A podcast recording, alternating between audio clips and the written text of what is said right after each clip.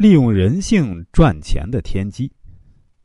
在社会上立足最重要的本领呢，就是洞穿人性。懂人性，则可以无往而不利。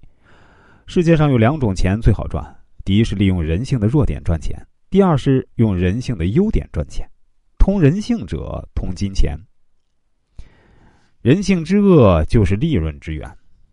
其实啊，赚钱的机会从来不少，只是啊，对你大脑的要求变得越来越高了。有一部电影叫《七宗罪》，列举了人类的七种罪行，分别是傲慢、嫉妒、贪婪、懒惰、愤怒、淫欲和暴食。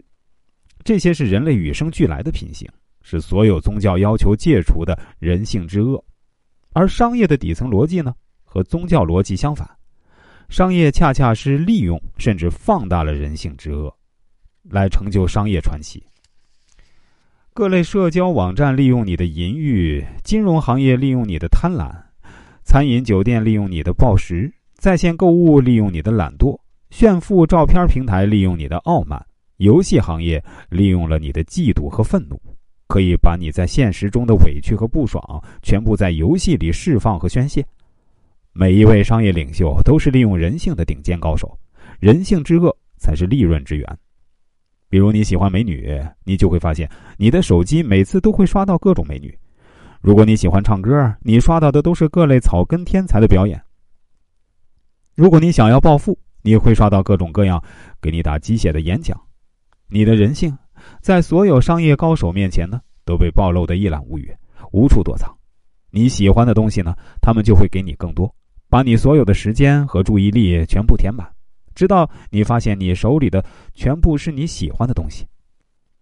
如果你想堕落，就会让你堕落到永无翻身之日；如果你想进步，就会让你永远都在进步。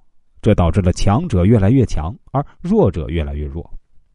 其实啊，你每一天都活在别人的局中，你看到的是别人想让你看到的东西，而那些真正布局的高手呢，都是人性高手。这个世界本质就是一场被人设计好的游戏，你要么选择做操控游戏的人，要么选择做被操控的人。普通人看到别人在悠闲的喝咖啡，会想着我如何成为那个悠闲喝咖啡的人；而高手想的是我如何成为那个把咖啡卖给他的老板。